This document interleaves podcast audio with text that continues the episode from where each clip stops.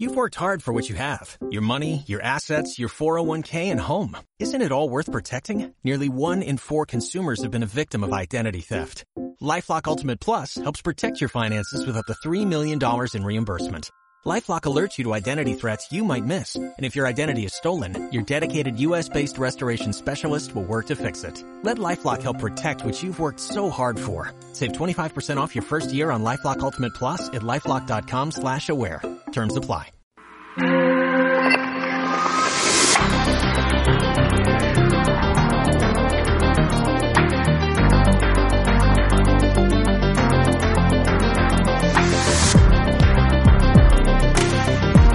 Buenas noches y bienvenidos a un nuevo programa de Tablero Internacional.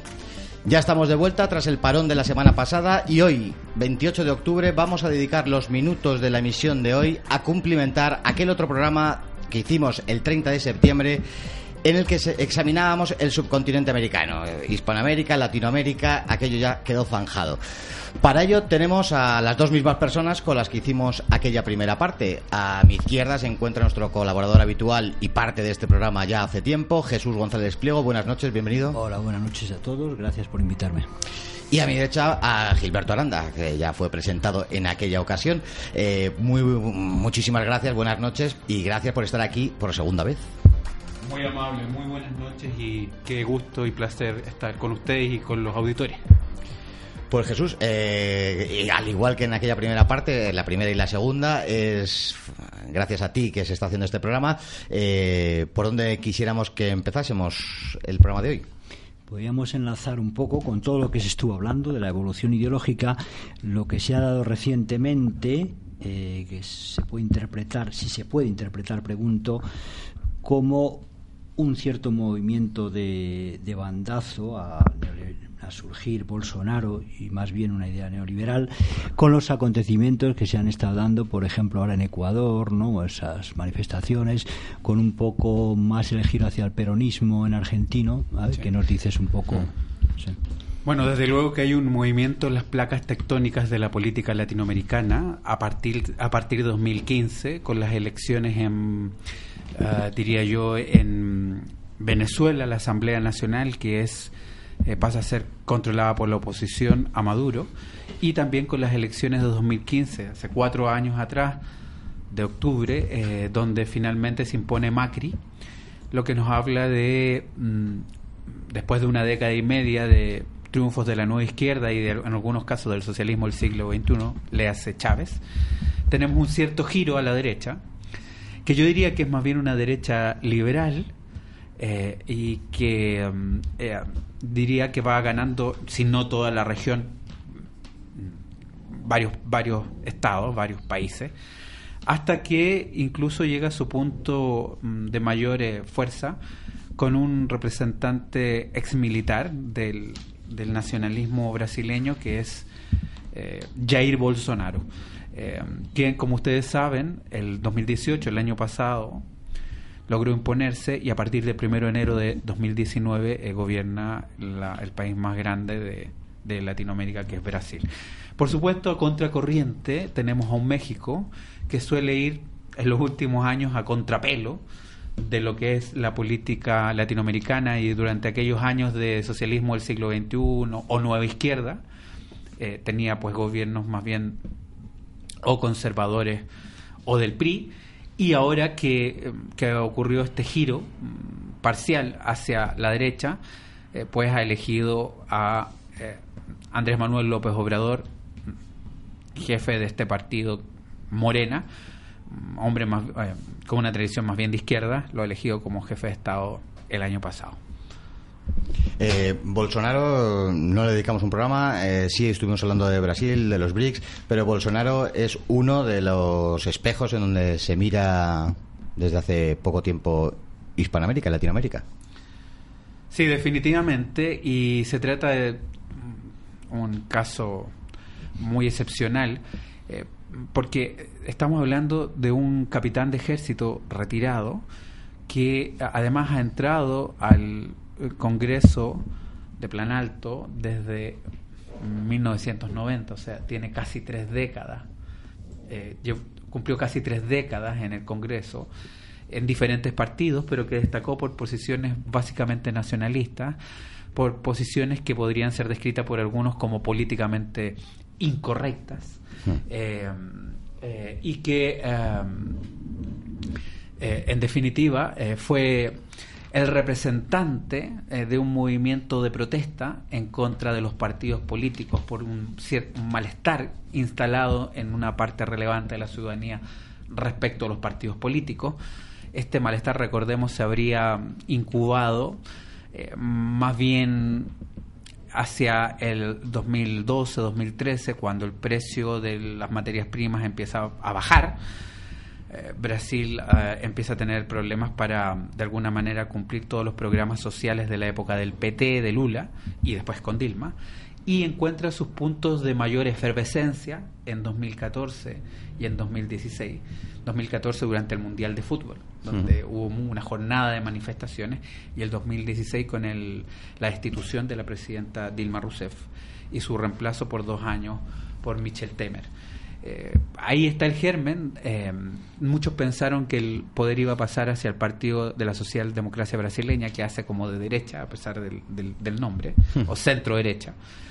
Eh, el, partido que se enfrenta al PT en la competencia electoral. pero mira, lo que ha ocurrido es que en realidad mm, un malestar generalizado en contra de, los, de todos los partidos lo, se, se unió en este, se acrisoló en este personaje que es Jair Bolsonaro. Muy pocos pensaron que iba a llegar a ser presidente. Mm. Dos años antes, poquísimos lo conocían a nivel nacional. Y nada, ya está instalado en el, en el Palacio Presidencial desde, desde el primero de enero de este año. Eh, no sé si quieres seguir con Bolsonaro o seguir otro, otro punto, pero sí quisiera preguntar acerca de Bolsonaro, que eh, ese espejo que es Bolsonaro para otros países es para una derecha nacional más que para una derecha liberal. Yo diría que se trata de una experiencia nacionalista eh, particular, porque es un nacionalismo donde el Estado desaparece eh, como empresario, eh, con industrias en muchos sentidos. No digo completamente, pero en algunos aspectos, donde se privatiza en algunos aspectos, pero fundamentalmente en el área de, por ejemplo, las pensiones, toda la seguridad social para la vejez, el. Estado, la verdad es que la propuesta de Bolsonaro es que retroceda el Estado y se lo entrega privado. Entonces, yo diría que es más bien el modelo mm, de Pinochet, lo digo bien claramente, que es mm. un poco el que sigue. Eh, que en realidad no es de Pinochet, sino que los economistas que lo acompañaron, que son formados en Chicago, de ahí el mote de neoliberales de Chicago, Escuela de Chicago, que lo que propusieron fue la desaparición del Estado en áreas como la previsión social para sus eh, ciudadanos de la tercera edad. Y esa es la principal reforma de, eh, de, de, Bolsonaro, para lo cual tiene su economista, ministro de Hacienda, Pablo Guedes, al mando, que es egresado de Chicago y que piensa que el ideal es Chile.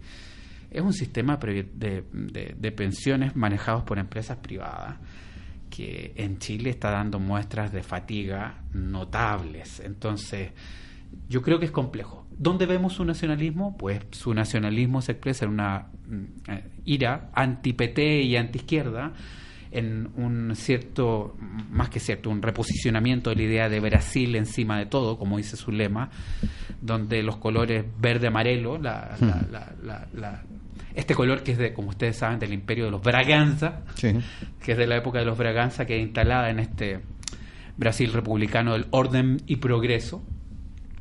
Eh, y por lo tanto una reinstalación de, yo diría, de los principales símbolos eh, con el ejército como principal eh, referente y por supuesto las Fuerzas Armadas y donde el régimen militar, la dictadura militar brasileña, es eh, el principal protagonista y referente para histórico para Bolsonaro. Lo que estoy tratando de decir es que el, esa, época dorada que reivindica Bolsonaro es entre el 64 y el 85 cuando la dictadura militar brasileña fue la que gobernó el país de Brasil. Eh, la sintonía era una sintonía de ese pandemonium que son los móviles. Eh, Jesús, eh, si ¿quieres que demos por zajada la cuestión de Bolsonaro? ¿Seguimos? Sí, lo que yo propongo, puesto que ha salido el tema con Brasil, con Bolsonaro, aquí los dos grandes gigantes que veíamos de hablar hoy era México y Brasil, yo creo que mejor que nos des ya una idea más completa, ya que nos hemos metido en Brasil, por ejemplo, con relación a, a Chile, el tema de cuánta clase media, de la diferencia pobres ricos, lo que pueda dar una idea básica de Brasil como está. Bueno, lo que hay que decirles respecto a toda América Latina y particularmente respecto a Brasil es que se trata de países con eh, una diferencia, una desigualdad social eh, muy amplia, donde hay sectores eh, muy pequeños que tienen mucho dinero, más que mucho dinero, son millonarios, y al mismo tiempo hay una masa que vive en condiciones precarias. Luego, yo creo, como yo vengo acá como analista, tengo que decirles que hay que reconocerle al PT que además de mm, tener visos de corrupción como otros partidos políticos, no solamente el PT, como muchos partidos políticos, también partidos políticos conservadores en Brasil, hmm. eh, en el caso de Lula, logró sacar de la extrema pobreza a varios millones de personas y particularmente la área del nordeste brasileño, que es la más pauperizada, eh, mejoró ostensiblemente. Eh, Lula em, también creó nuevas universidades públicas y instaló un sistema de tratamiento eh, de acción afirmativa con minorías como la afrodescendente y la indígena.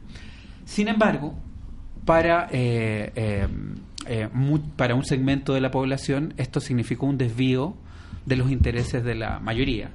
Eh, eh, y por lo tanto, cuando aparece la corrupción, que también hay que decirlo que irrumpen varios partidos políticos, encuentran en este parlamentario ex, capitán o capitán en retiro en la figura, pero sin lugar a dudas, Brasil es un país que todavía tiene muchos problemas de desigualdad pendientes, tiene una nueva clase media que le falta todo para poder afirmar, le falta mucho para poder afirmarse.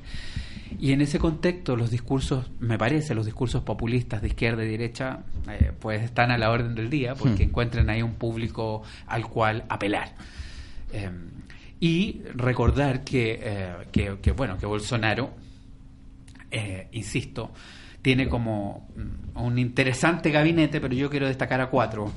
Su vicepresidente, Hamilton Mourao, un ex general nacionalista acérrimo, que ha dicho, pues aquí mm, eh, no podemos llegar y sacar a los chinos, por mucho que nos guste, porque es una inversión importante.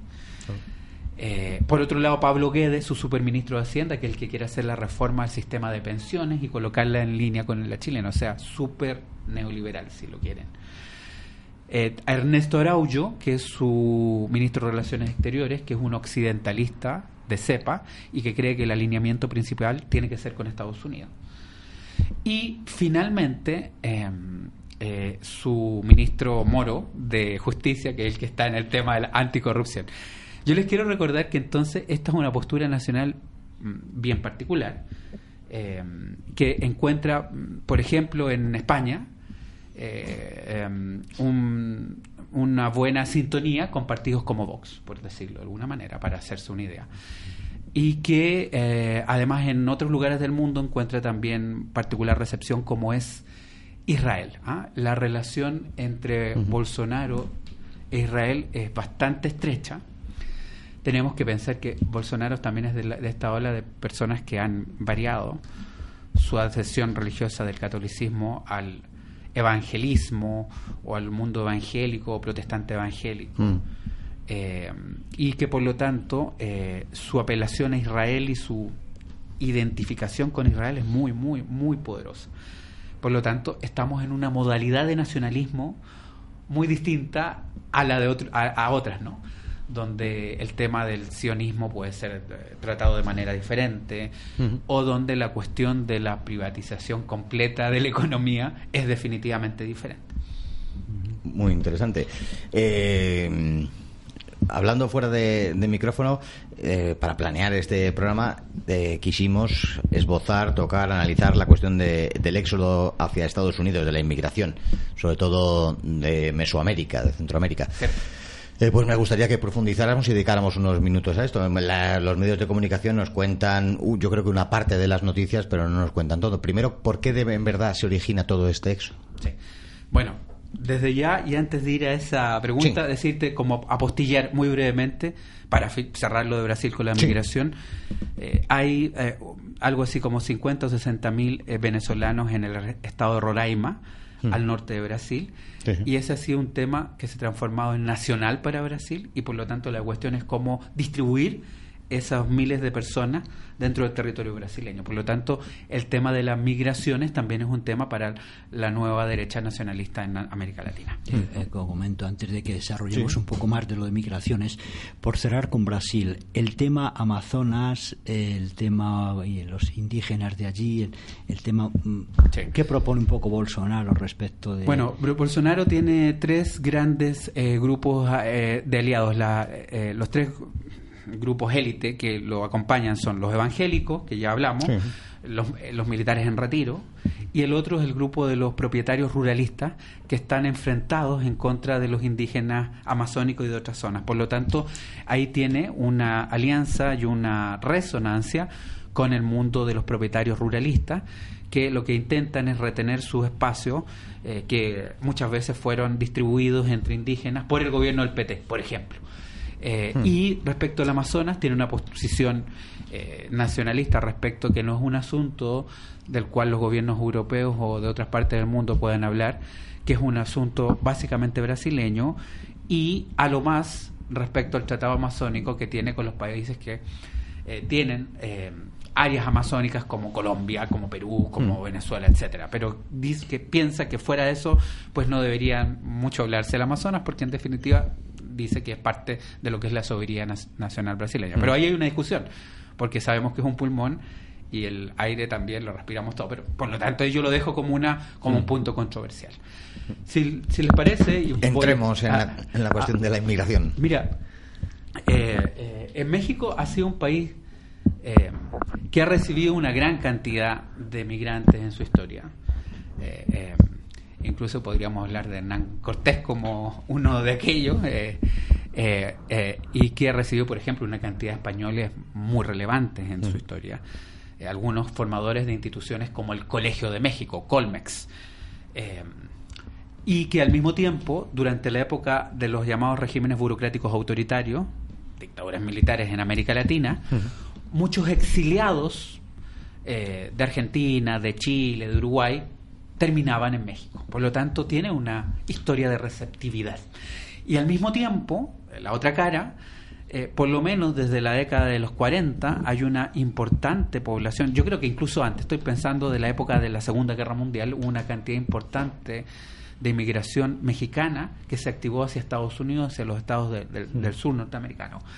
Y eso nos tiene hoy día con 40%, 40 de habitantes de California, 40% en un estado de la Unión Norteamericana que tiene más habitantes que España. Entonces, 40%, estoy hablando de 18 millones en California, de hispanoparlantes, del cual una parte gigante es o mexicano o chicano, es decir, hijo de mexicano. Pero lo que estamos viendo ahora es que Centroamérica, esta, este, eh, esta región, eh, que a veces ha sido tan efervescente y convulsa, ha sido definida por Estados Unidos en algunos de sus componentes como, eh, como Honduras, Guatemala, El Salvador, como su área del Triángulo Norte. Ha sido definida como un área vital para su seguridad por Estados Unidos. Y como sabemos, son áreas afectadas por el narcotráfico, por las nuevas pandillas denominadas maras, donde el nivel de inseguridad y de deterioro de calidad de vida ha sido tan acucioso que en definitiva eh, han empezado a expulsar personas o personas se han movido porque ya no es tolerable la calidad de vida y en un largo periplo que incluye atravesar ese país gigante que es México, arribar hasta Estados Unidos. Eso en los últimos años ha sido muy fuerte, pero particularmente a partir de estas caravanas que son grupos de personas que empiezan a formar ah, colectivos de mil o dos mil personas que en un solo viaje, unidas, hacen todo este recorrido, lo que les asegura eso, pues, seguridad, estoy redundando. Y por supuesto que en un discurso norteamericano de Trump mm, antimigratorio, o, mm, eso no encaja. Lo interesante o, o, lo preocupante de esta cuestión es cómo ha forzado a México, con muy poca resistencia de México, a de alguna manera participar de esta política migratoria norteamericana, y ahí tenemos las coincidencias, ¿no? Trump, que parece tan a, la derecha, y Andrés Manuel López Obrador, que parece tan a la izquierda, que finalmente colabora, ¿no? Andrés Manuel López Obrador, respecto a ser considerado algo así como tercer país más seguro y de alguna manera colocar a sus fuerzas de seguridad, de orden, para controlar la frontera sur de México, detenerlos ahí antes que atraviesen todo todo México y así evitar que lleguen hasta Estados Unidos. Esto me parece impresionante y bueno, esto fue hecho a través de unas medidas de, Trump que exigió que se hiciera o penaba con aumentar los aranceles. Lo que pasa ahora con Europa. Solamente que Europa me parece que va a ir por una negociación y ah, quiero mucho México, pero hay que decir esto, eh, eh, sorprende la celeridad con la que, que los mexicanos dieron el visto bueno a esto a esta medida.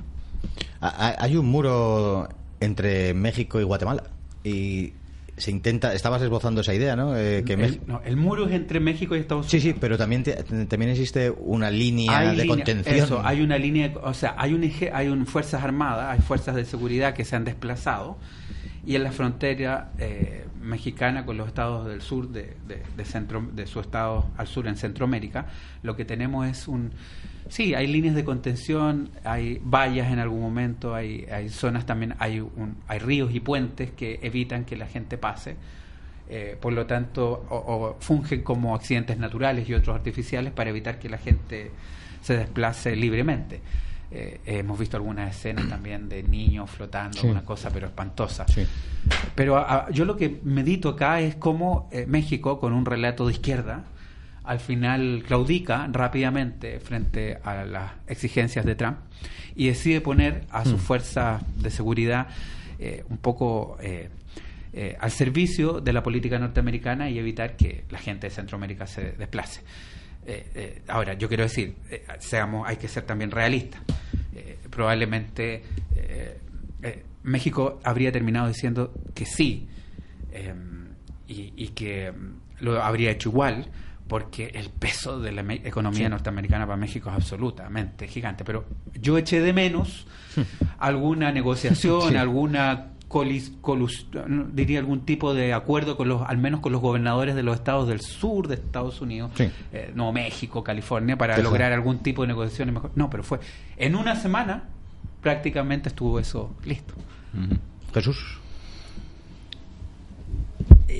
Claro, el, problema es de, magnitud tal, eh, el, tema migratorio. Eh, la cuestión está en soluciones un poco en origen que se puedan tomar eh, a todo esto, porque de momento bien se ha hecho esa contención y tal, porque realmente es que es difícil que hagan otra cosa por ese peso de la inmigración tal, pero soluciones un poco que se puedan tomar más en origen eh, sobre el tema ves que se vaya a, poder acometer algo de, alguna entidad? Bueno, eh, el gobierno de Andrés Manuel López Obrador tiene un programa para mm. precisamente ofrecer eh, algún tipo de o acoger a migrantes y darle algunas posibilidades de desarrollo. Lo que ocurre es que la imagen del sueño americano, como se retrata la estancia en Estados Unidos, es tan atractiva y gravitante que termina mm, precisamente atrayendo a estas personas que no desean quedarse en México. No obstante, México tiene un programa para aquello. Eh, México además es un país que tiene sus problemas. Eh, eh, también hay temas de seguridad y temas de narcotráfico muy importantes. Hay estados como Michoacán que pasaron de ser el paraíso en la tierra. Yo conozco Michoacán de, cabo a rabo, no sé si se dice esto acá. completamente. Michoacán en el eh, centro de México. Claro, claro. Y, pero Michoacán hoy día territorio de los Zetas y de la familia, dos mm, grupos de narcotraficantes. Entonces, tiene México tiene problemas de seguridad graves eh, y que de alguna manera eh, los ha respondido Andrés Manuel López Obrador reforzando, al igual que los gobiernos del PRI y los conservadores, la confrontación a partir de las Fuerzas Armadas, del Ejército. Pero entonces si tiene problemas de seguridad, yo entiendo que muchas de las personas que van de Centroamérica a Estados Unidos no se sienten particularmente interesadas en quedarse en México porque van escapando precisamente de la inseguridad, no solo de la pobreza, sino de la inseguridad. Eh, pero claro, lo que ha ocurrido ahora es que tenemos, insisto, un México que mm, está de acuerdo en Estados Unidos en operar un poco como gendarme para evitar este desplazamiento hacia el norte. ¿Y qué podíamos decir un poco, por decir algunas palabras, eh, sobre Centroamérica? Si hubiera que hacer una comparación, pongamos lo que sea globalmente Centroamérica con lo que sea la parte, pongamos, eh, Perú, Ecuador, no lo que sea la parte más del Pacífico, o si se quiere que incluso Colombia, ¿qué, se podría decir socialmente como desde luego que se trata de coordenar de, espacios muy diferentes, la, la centroamericana yo diría que tiene mm, es parte del área de influencia mexicana. Pero además yo diría que hay más de una Centroamérica, porque uno es el Triángulo Norte que acabo de escribir, Guatemala, Honduras, El Salvador, etcétera. Pero otro lado está también Costa Rica, que es mm, un lugar bastante más estable y con más opciones. Eh, una Nicaragua que hoy en cambio está con serios problemas también de democracia, hay que decirlo. Eh, y, y, Panamá, eh, que, está ahí como espacio intermedio entre Centro y Sudamérica. Yo diría entonces que Centroamérica básicamente en una parte importante pendula hacia México, el, área donde México tiene más influencia es Centroamérica y el Caribe. Me parece que Sudamérica es otro mundo donde eh, eh, Brasil es el estado lejos más relevante eh, pero ya distinguimos las subáreas, como tú dijiste, Andina, Cono Sur, Brasil, etcétera. Eh, de cualquier forma, me parece que Centroamérica hoy día tiene un importante desafío para de alguna manera mejorar su calidad de vida y sus índices de desarrollo humano, pero también de enfrentar la problemática de la seguridad que hace que miles de personas en el llamado Triángulo Norte decidan salirse fuera de su país de origen y llegar hasta Estados Unidos. Eh, quisiera tomar, eh, tocar la cuestión de, la importancia del español. Eh, nos han pedido a través de un mensaje que, dedicásemos algún minuto a esa importancia de un idioma que lo hablan ya 500 millones de personas y que, y que está ensombrecido por el inglés. me pedían tu opinión acerca de la importancia del español como tal. Bueno, el español es sin lugar a dudas el legado más relevante que dejó esa etapa denominada la colonia en los países latinoamericanos de gobierno o administración eh, española. Eh, yo creo que ese es el tesoro desde mi perspectiva que hace que podamos entendernos mm, una cantidad gigantesca. Mira, en Wiki dice 400, otros dicen 500, probablemente tenemos un espacio de 450 millones. Es la segunda lengua hablada en forma nativa más importante, más, más grande del mundo después del chino mandarín, eh, es decir, hay menos personas que tienen como lenguaje nativo inglés que español, y que en un país como Estados Unidos, eh, sin lugar a dudas, por lo menos uno de cada seis eh, norteamericanos habla español. Algunos incluso hablan de uno de cada cinco, es decir, un 20%. Esto es tremendo. Lo que hace que algunas legislaturas estaduales incluso digan que el segundo idioma se le reconoce el segundo idioma eh, al, español, después del inglés, o con el inglés más bien, al lado del inglés. Por lo tanto, la relevancia del español, para empezar, en lugares como Estados Unidos aparece crucial. Yo les digo a todos los auditores que hay lugares como Nueva York, ni hablar Miami, en que uno no necesitaría saber inglés para comunicarse. Eh, creo que la política del Instituto Cervantes, ese organismo creado en el 91, eh, eh, eh, yo la, saludo, la felicito.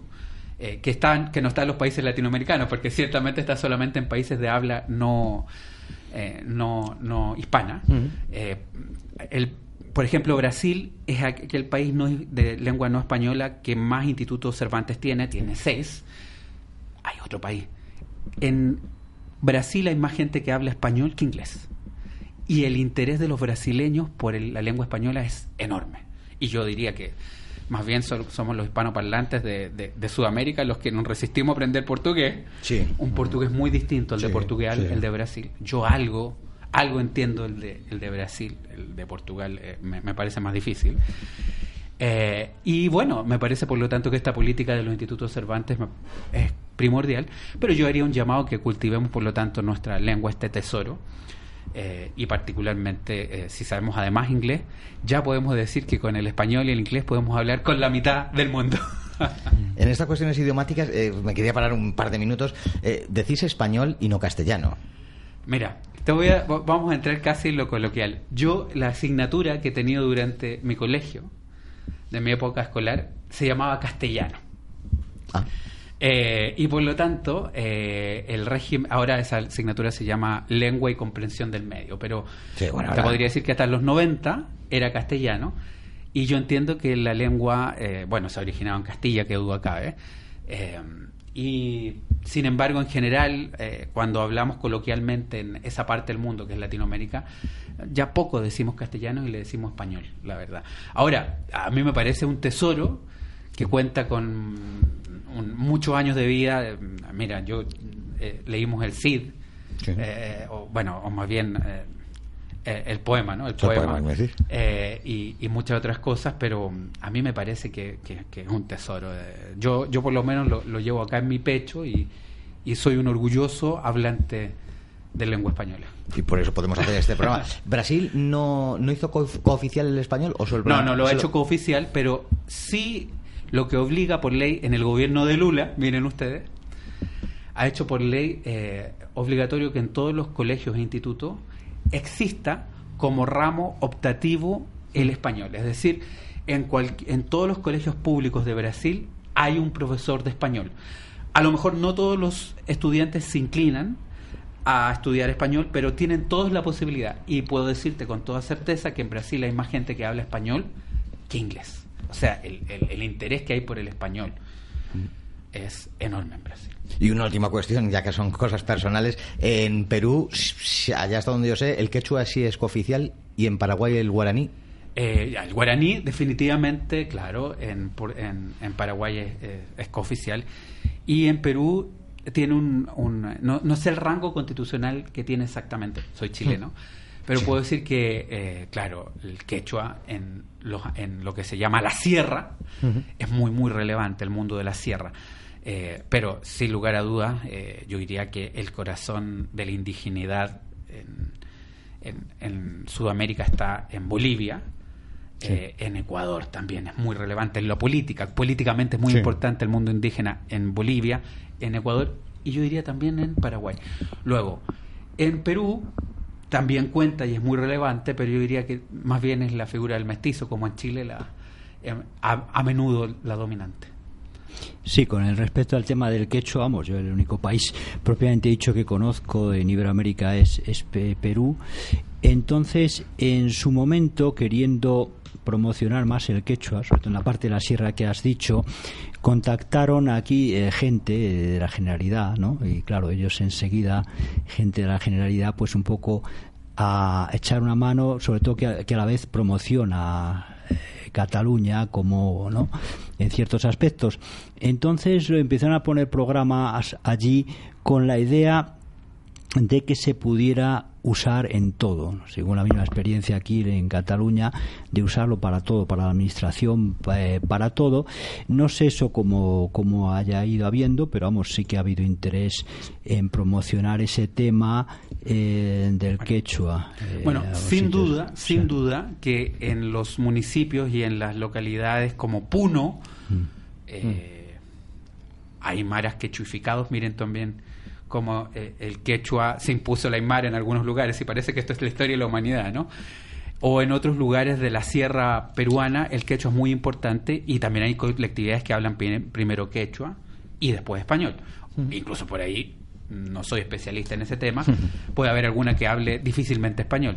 Pero el grueso, o una parte muy relevante de, Perú, eh, habla español, eh, particularmente en las grandes ciudades de la costa, Em, el mundo indígena está en la sierra, básicamente, y ahí es donde me imagino que hacen ese esfuerzo y conexiones. Yo lo que puedo decir es que en mi país, que es Chile, donde hay un 10% aproximado de indígenas, eh, con, un, me parece a mí, un estatus eh, un estatus constitucional que hay que elevar. Eh, son apenas pueblo originario, yo creo que tiene que haber un reconocimiento más específico de la constitución de mi país, de, esto, de, de los indígenas.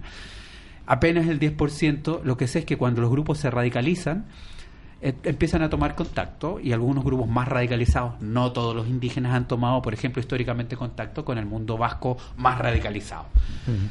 A lo que debo agregar que en el cono sur, eh, en mi país se hablaba en la época de la colonia de la aristocracia castellano-vasca. Es decir, los grupos que básicamente constituyeron la élite dominante colonial en Chile y en algunos otros países fueron castellanos y vascos.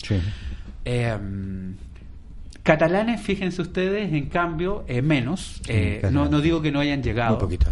Yo, estudi yo estudiaba en un colegio de una congregación fundada por un catalán pero poco me enteré del asunto hasta muy, muy posteriormente. Entonces, nada, pero sin lugar a duda digo que sí, hay conexiones, Jesús, entre los sectores a menudo más radicalizados de uno y otro mundo. Ahora, el estatus de los indígenas en, en, América Latina era más bien muy pauperizado. Y también veían el desarrollo de algunos países como el, o algunas regiones como la Vasca eh, y eh, lo veían como una, una opción, una posibilidad de imitar. Sí, lo que es curioso con el tema lingüístico es que inicialmente, eh, con el tema de la conquista y de la evangelización, se permitió, la verdad, este, hasta bastante avanzado en el tiempo, que la catequesis, por ejemplo, a los indígenas fuera en el idioma. En parte quizá les interesó a los jesuitas, que eran los que lo, lo dominaban, como un poco tener cierto poder. Pero sobre todo creo que es cuando llegan las independencias respecto de España, cuando los criollos más bien el tema de la lengua indígena sí. eh, se puede decir que lo punto. dejan un poco de lado, es cierto. Has dado en el punto, clave. Te lo, lo que tú acabas de escribir hoy día por los antropólogos se denomina inculturación, mm. que es el proceso jesuítico sí. de más bien abrazar la cultura a la que se está evangelizando para evangelizarla con sus mismas coordenadas vernáculas. En este caso, con guaraní. Y ahí están las misiones jesuíticas de Paraguay, que son, como los, para los que lo han visto, es una maravilla. Sí. Y yo tengo que decir acá con mucha claridad que quienes fueron los más grandes detractores de la lengua indígena, al menos la primera generación de criollos al mando, de criollos eh, post-independencia. O sea, es decir, son las primeras administraciones posteriores a la independencia, las del siglo XIX, las que, en mi opinión, fueron eh, eh, mucho más draconianas respecto a terminar la práctica de uso de lengua indígena y también debo agregar las que causaron más muertes en forma directa. La campaña, la, lo, las campañas más letales eh, que hubo en América Latina, eh, a mí me parece, acá estoy entrando en un punto casi político, ¿no? No, no. Fueron la de, por ejemplo, la del general Roca en Argentina, la campaña del desierto, estoy hablando a finales del siglo XIX, y la del general Cornelio Saavedra en Chile contra los mapuches, en lo que se llamó la pacificación de la Araucanía. Y por lo tanto, eh, eso es algo que a veces no reconocemos. Eh, a mí me pareció que la, respuesta, la respuesta de Mario Vargas Llosa a propósito de la petición de perdón que se hizo hace un tiempo, que, que debieran hacer sí. los reyes de España, según Andrés Manuel López Obrador, tenía algo de propagandístico, ¿no? Eh, porque la verdad es que yo creo que los estados nacionales tienen que reconocer que en sus inicios, en sus albores, fueron, muy, fueron tan o más letales que lo que se llamó el proceso de conquista española. Eh, es un tema de que muchos debaten. Eh, tengo que agregar que la caída demográfica de los indígenas a la llegada de los españoles, sí, una parte muy relevante, no cabe duda, fue por las armas, pero otra fue por eh, las enfermedades, sí. todo lo, y, y, y, otras incluso por el desarraigo, ¿no? De personas sí. que vieron que su mundo se trastocó. Es decir, el, la caída demográfica de casi el 80% de los mesoamericanos, mexicanos y otros es un hecho eh, objetivo. Mm. Cayeron en un 80% y eso es tremendo.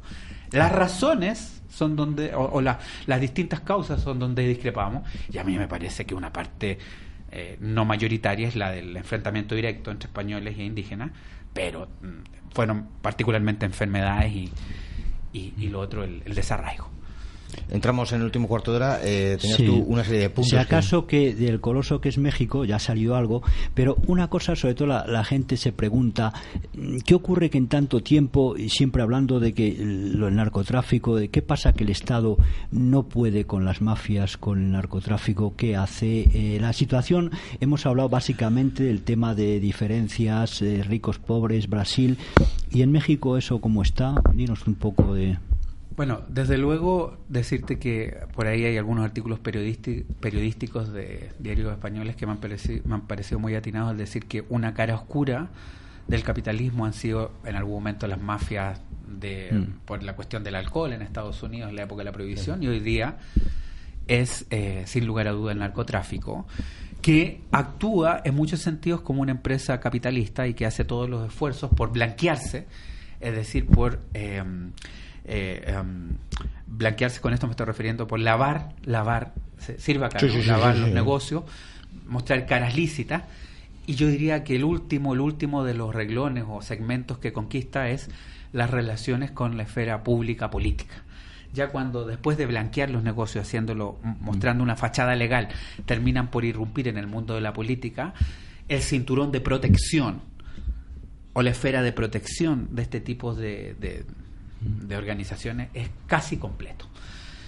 Entonces, eh, lo que puedo decir es que algunos países que han sido asolados por el narcotráfico, hay que recordar lo que fue eh, Colombia, ¿no? que tuvo incluso un plan apoyado por Estados Unidos, el Plan Colombia, de, la época esa de cambio de siglo, entre el 20 y el 21, tan, tan relevante. Seguido por el Plan Mérida, que es el plan para México, también propiciado por Estados Unidos, que son planes que descansaban sobre la idea de que el, el, narcotráfico era una guerra asimétrica, era un conflicto asimétrico, y como conflicto asimétrico tenía que descansar sobre la participación de las Fuerzas Armadas. Por lo tanto, sacas del control policial la lucha contra el narcotráfico y lo transformas en una, una, guerra donde participan eh, las Fuerzas Armadas. Esa cuestión, la verdad es que no ha dado resultados. Por lo tanto, hay distintas respuestas. Una respuesta al tema del narcotráfico puede ser la respuesta que diferencia entre drogas duras y blandas. De ahí está, hay países donde sea la marihuana se ha, legalizado. U otros en Holanda donde hay cierto control, ¿no? en determinados lugares como bares y etcétera, etcétera. Esa es una política que distingue entre droga dura y droga blanda. Luego está la política policiva, que es la mayor parte de los países de Latinoamérica, no todos, pero varios, como mi país, donde eh, la, básicamente descansa en la lucha a partir de los órganos policiales, los organismos policiales. Y la otra es la, la que decía que era la, la, lucha a través de la Fuerza Armada. De cualquier manera, a mí me parece que independiente de la que se elige, creo que hay que hacer distinciones y sobre todo... Em, creo que es importante em, pensar que hay que no solo atacar a la producción y distribución, sino que el consumo es una cuestión importante. Es un negocio porque hay personas que ofrecen una cantidad de dinero gigantesca por tener cocaína refinada, heroína, etcétera. Por lo tanto, creo que los estados, junto con los otros tipos de medidas de ataque que son necesarias, eh, en lo personal yo me deslindo por el tema policial, en eso estoy muy en sintonía con mi país, em, eh, creo que tienen que hacer también un tipo de em, política que desincentiven el consumo y eso habla de un ya vamos a traerlo en otra profundidad no eh, creo que hay mucho consumismo acá donde la gente mm, no es feliz y busca formas alternativas de felicidad. Entonces yo creo que tenemos que empezar de alguna manera de, de contarle a la gente que hay otras formas de ser feliz, aparte de acumular cosas, mm. que hay otras posibilidades de ser feliz. Mm. Pero bueno, ya estamos en un terreno bien, bien profundo. viendo globalmente los mapas, el mapa del continente americano, ¿se contempla como Latinoamérica las Guayanas, Surinam, Belice, la antigua Honduras británica o Haití? ¿El, el latinoamericano entiende eso como Latinoamérica? A ver, a, Haití y a la Guyana francesa eh, técnicamente la, contemplamos como Latinoamérica y la verdad es que mm, las Guyanas son parte. De hecho, en el proceso que se llamó UNASUR, hoy día bastante mm, declinante, hoy día UNASUR está, como ustedes saben, en la unidad de tratamiento intensivo, por decirlo así, eh, las involucraba, las hacía participar, que era una cuestión bastante novedosa. Eh, pero claro, lo más propiamente latino, lo entendemos, son aquellos países de eh, raigambre eh, española o de origen hispano, portugués o francés. Eh, los franceses, como ustedes saben, han logrado hacer primar el, a pesar de que no son la mayoría, pero el, el, concepto de Latinoamérica, la verdad es que en general en esta parte del mundo no, no nos denominamos nosotros mismos iberoamericanos ni, a menudo, hay algunos, por cierto, que sí, no, nos miramos como latinoamericanos y consideramos que países como Haití, por cierto, que son parte de la Guyana francesa. Ahora, por extensión, la verdad es que las Guyanas participan eh, y creo que incluso Chávez, fíjense ustedes, con estos programas de asistencia económica denominado Petrocaribe, de alguna manera tejió un vínculo muy fuerte con algunos países de lo que eran las Antillas Menores. Yo he estado, por ejemplo, en San Vicente y las Granadinas de habla inglesa, donde nadie habla nada de español, eh, y que sin embargo han redescubierto y se han, eh, han de alguna manera tejido un vínculo más potente a partir de estos programas de asistencia económico. Por lo tanto, diría, eso sí, que para el cono sur, eh, el Caribe se ve muy lejos. Cuando digo cono sur me refiero a Argentina, Chile, Uruguay. Mm. El Caribe se ve lejísimo. Casi se ve más cerca España, diría yo. España es parte de los telediarios, de los noticiarios mm, cotidianos. Ayer me han llamado de una radio chilena para hablar, están preocupados de lo que está ocurriendo acá en Cataluña, en, Cataluña. Eh, y, les interesa. Yo diría que países como Argentina, Chile, Cono Sur, con una impronta europea, yo no digo que somos no, no, somos europeos, somos latinoamericanos, pero culturalmente tenemos una impronta europea relevante y yo diría que básicamente lo, que pasa en España y en Francia eh, es seguido con mucha atención. Sí. Hay un tema importante de geopolítica. El tema eh, cumbres iberoamericanas, cumbre de las Américas. Es decir, eh, cumbres iberoamericanas fueron dos, tres años, o no sé, o quizá más, anteriores a la cumbre de las Américas. En la cumbre de las Américas ya coge toda América, por está también Estados Unidos, Canadá.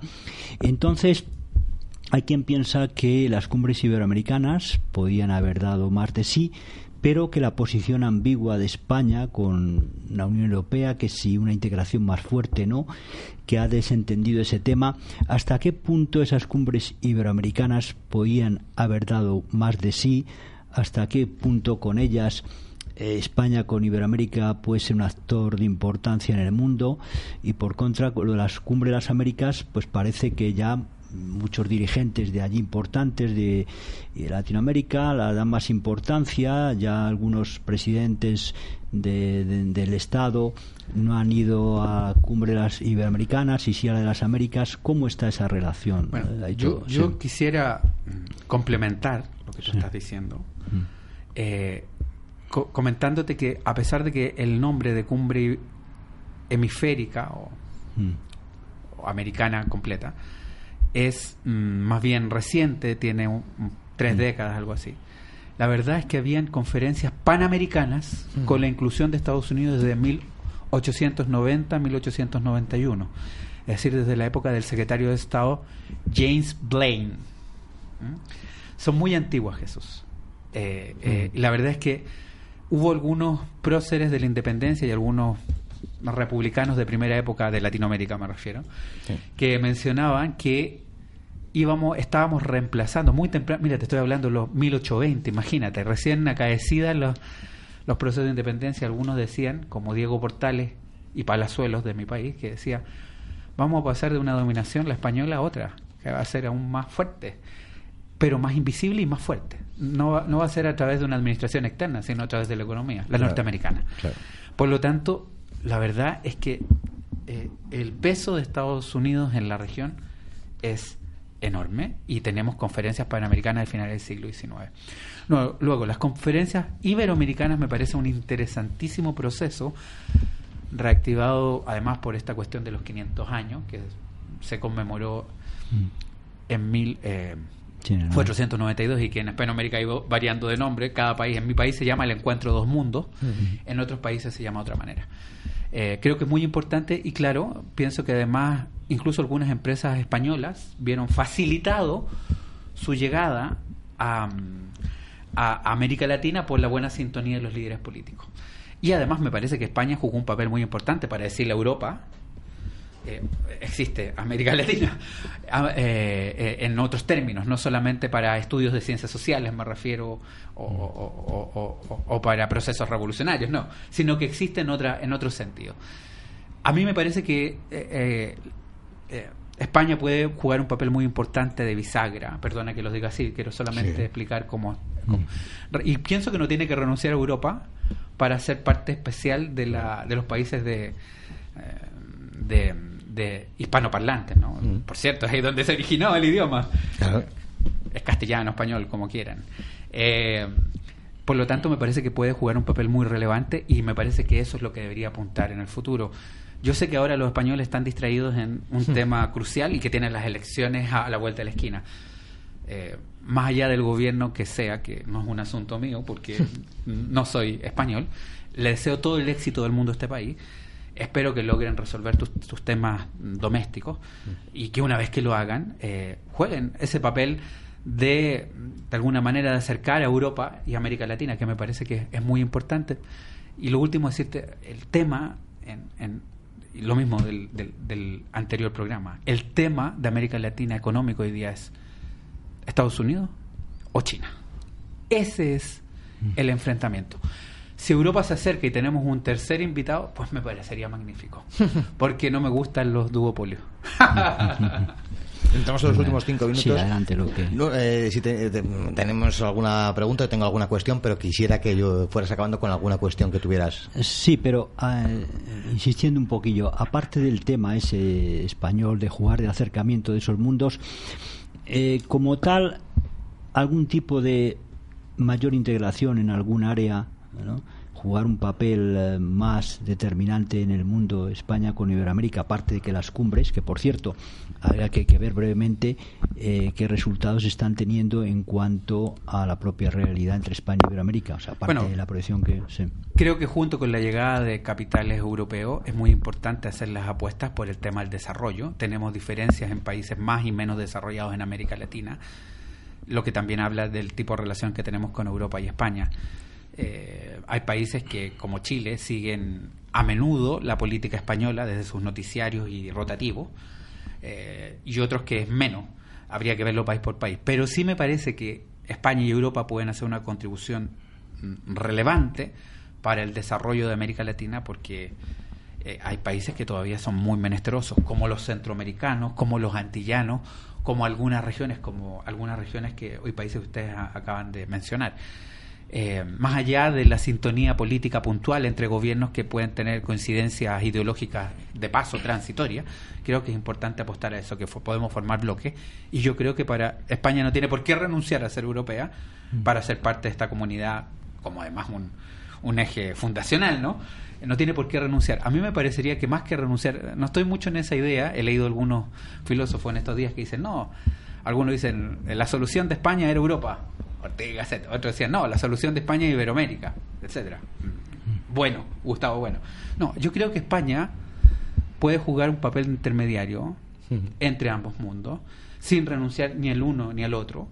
Y creo que la contribución que puede hacer el desarrollo, de alguna manera, a, prácticas educacional, eh, educativas, a formas de instrucción, eh, eh, asociatividad, etcétera. La experiencia que puede aportar puede ser mucho mayor que la inyección de capitales.